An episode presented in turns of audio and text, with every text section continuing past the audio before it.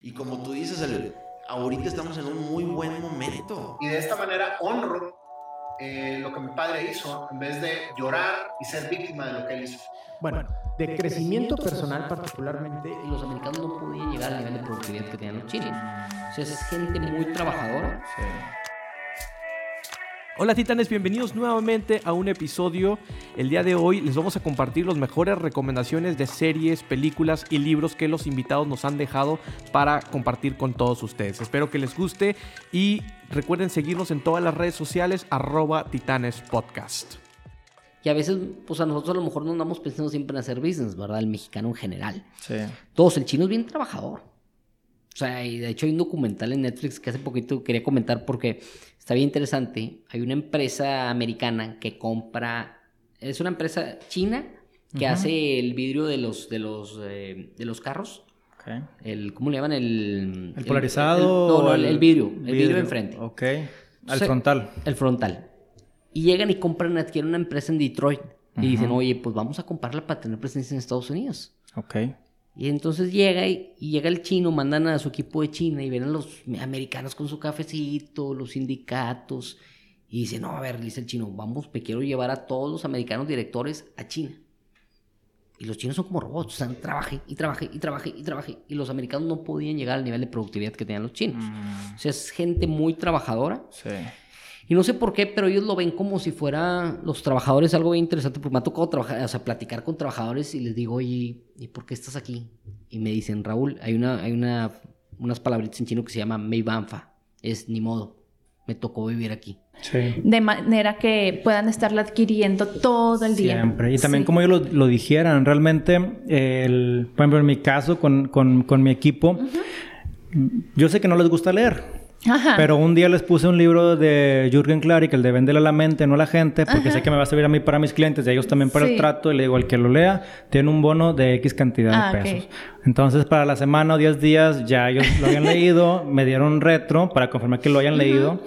Y finalmente es una capacitación, ¿verdad? En vez de que vaya un coach o llevarlos a un curso, pues compraste un libro y, le metiste eso y, es válido, ¿verdad? Ahora va tu libro también para ahí, para el equipo, ¿verdad? y luego les voy a ir a hacer preguntas. sí, ver ya a, a, Mérida a visitarlos. Ya sé. Fíjate que sí es muy importante ver el estilo de, aprendizaje de las personas. O sea, hay personas que nos gusta leer y hay personas que les gusta, que no les gusta y pues entonces tienes que empezar a ver. Pero ahorita hay tantas formas de, de llegarle a la gente. Por, los podcasts son maravillosos. O sea, los newsletters ahora con toda esta... Mm, que sean cortos. Alguna vez tuve un programa, como siempre he sido muy lectora, alguna vez hice un programa de, de, crear el hábito de la lectura en los niños. Ah. Y les hacía precisamente este tipo de lectura cortas, con letras grandes y con imágenes, para que la lectura se volviera divertida. Eso mismo puede ser con los adultos, porque a los adultos tampoco les gusta leer. Entonces hacer newsletters con una, un vocabulario muy ameno, corto, letras grandes y meterles imágenes para que vengan a leer. Todo el subconsciente, una, una de otra oprimida, una sociedad que no opina, una sociedad que no colabora, una sociedad que no tiene visión. Y finalmente es un reflejo de lo que vimos en la escuela y que fue reforzado bajo nuestra familia de forma indirecta. Y no adrede, no lo hacen con, con dolo. No, no lo hacen con un dolo, claro que no.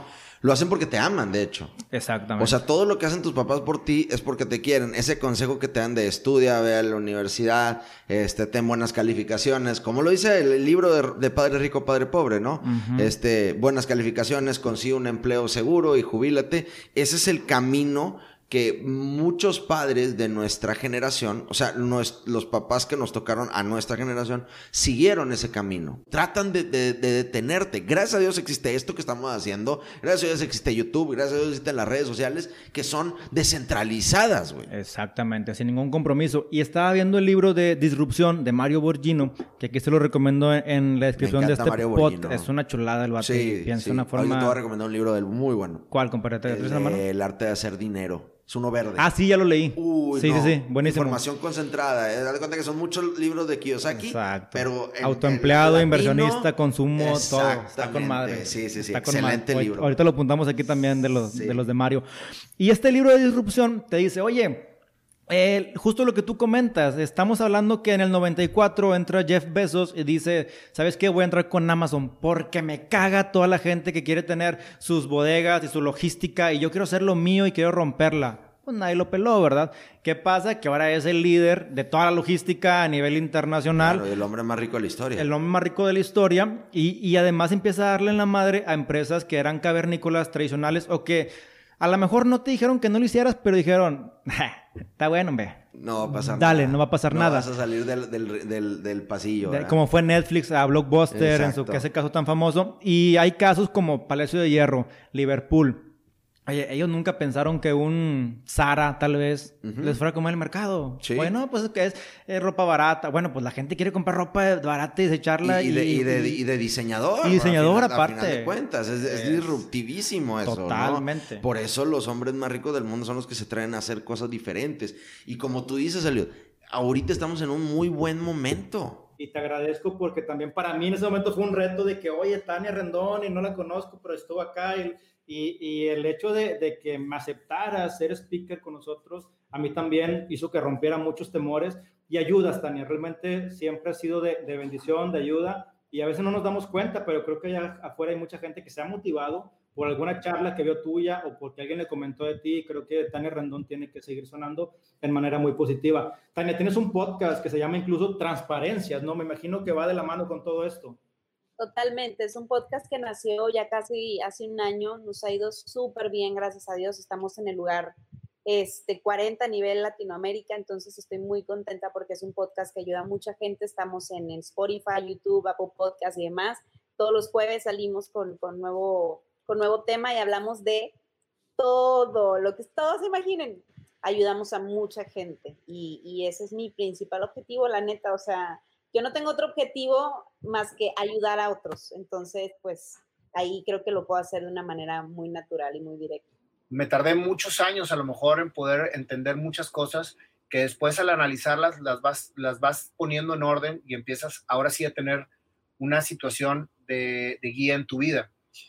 Eh, por eso empecé a escribir, este, y me gusta mucho hacerlo, este, me gusta mucho, por eso estoy expresando en las redes, por eso los programas eh, de, entrevistas, este, y justo, digo, te lo comento porque al momento de escribir, después lees lo que escribiste y entonces estás dándole un vistazo a tu interior, o sea, porque sale de ti mismo.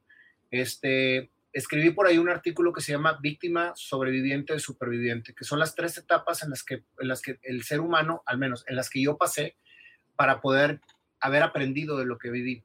Cuando eres víctima, eres una persona que vive ciclada en lo que te pasó y arropándote siempre por lo que te pasó para no poder hacer lo que, vas, lo que, lo que necesitas hacer o lo que quieres hacer. Entonces, este, en este caso, ese ciclo te mantiene siempre estático y sin crecimiento. O sea, porque de esa manera este, no evolucionas y no terminas de, de, este, entender el por qué pasó. Ahí vas a ser una víctima. Entonces ahí se vale que la sociedad te arrope y que diga, no, pobrecito, lo que pasa es que su papá murió o su mamá los dejó o su esposa le puso los cuernos o, se tuvo que, o lo corrieron del trabajo. Todas esas son las etiquetas en las que uno se arropa para no crecer y para no cumplir sus objetivos.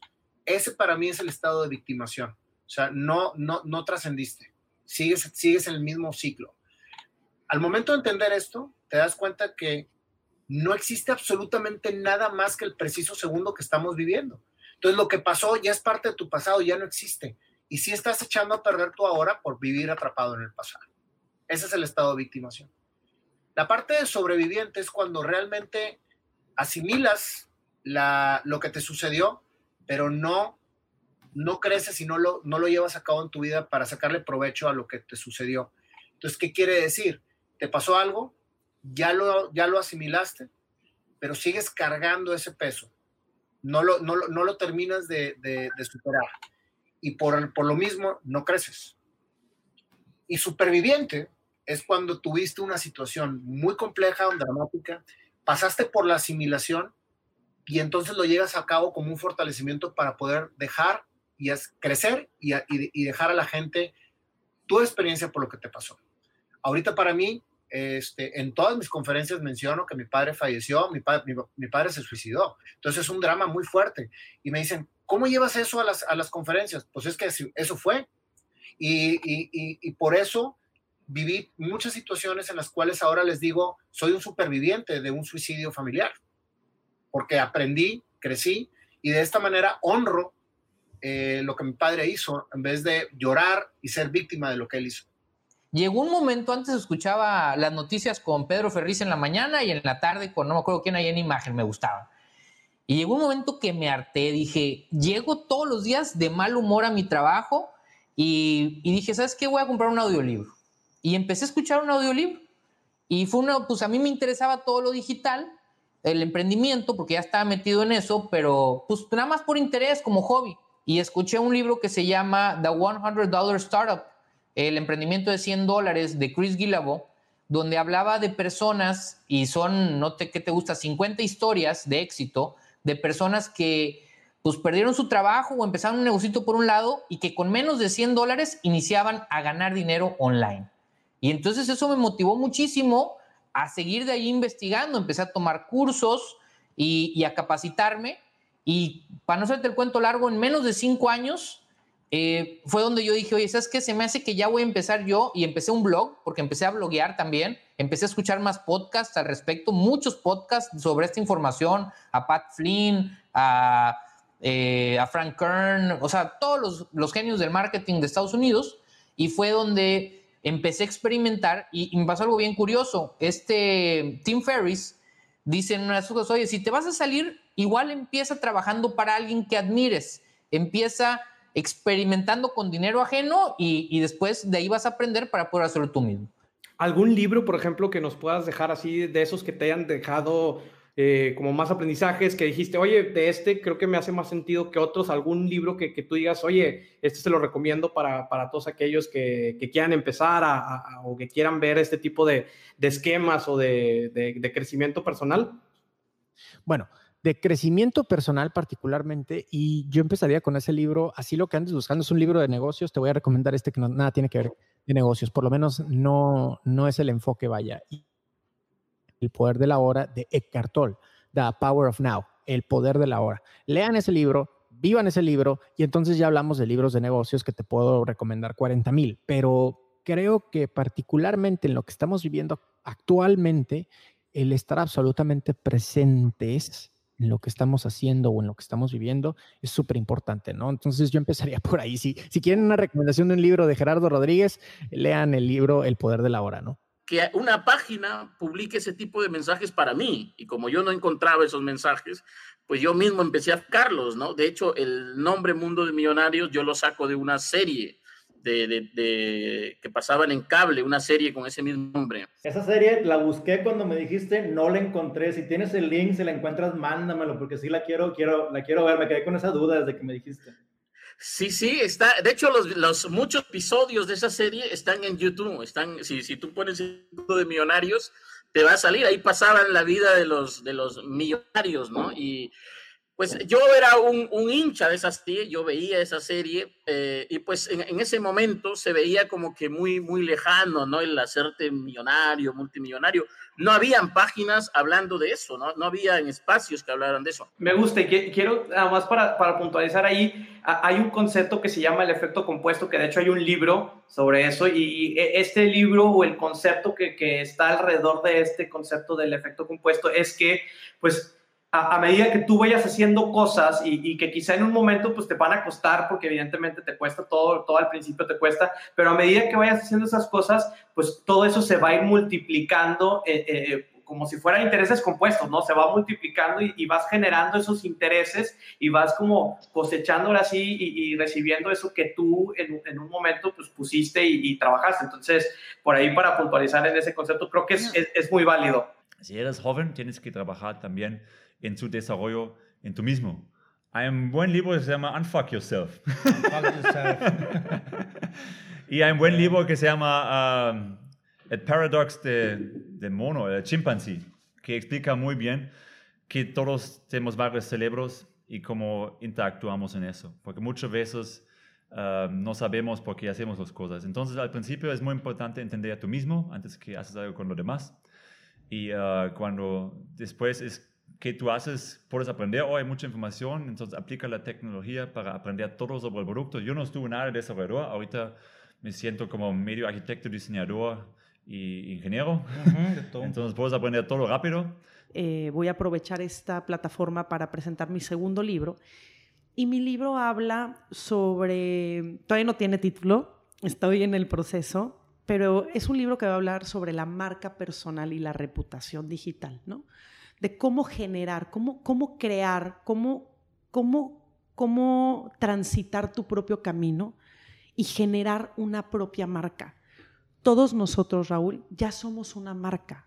Yo, yo lo que quiero hacer también, dar mi opinión y una visión de cómo usar redes sociales para cambiar el mundo, literal. Muchos se ríen, pero... Ah, hay, hay, un libro que se llama El banquero de los pobres, de Muhammad Yunus. Él fue premio Nobel de la Economía. Ah, el de Pakistán, no, de Bangladesh. Es de Bangladesh, y bien recuerdo, de, es de qué lado. El microcrédito, ¿no? Microcrédito, microcrédito. Entonces, está, está buenísimo y creo que te, no se consigue muy fácil. Yo lo tengo y lo compré usado en Mercado Libre pero trae una serie de ideas de cómo empezar a formalizar eso que quieres hacer y poderlo llevar a la Sierra Chapaneco. Sí, sí, sí, sí, trae muy buena filosofía. No me acuerdo el nombre del banco, Qué pero. bueno que lo mencionas. Sí, sí, sí. El... sí, sí. Era algo con verde, ¿no? Green Bank. Sí, exactamente, el Green Bank. Sí, sí, sí. era con... Algo así, pero sí, qué bueno que lo mencionas. Sí, es un libro buenísimo. Es un libro buenísimo. Hay pocos libros de altruismo y, y o sea, un altruismo bien sistematizado, un altruismo que, que ayudas y te ayudan. O sea, todos ganan. Realmente, el altruismo no está malo que sea negocio, no está malo que generes, porque estás ayudando mucho más que un negocio de consumismo que nada más se queda acá, acá, acá y que se va a otros lados del, del, mundo, ni en tu país se queda. Hemos llegado al final del episodio. Muchísimas gracias por llegar hasta este punto. Comparte este episodio, dale suscribir si estás en Apple Podcast y dale seguir si estás en Spotify. También recuerda que puedes compartir directamente en Instagram etiquetándonos arroba titanespodcast. Muchísimas gracias y hasta la próxima.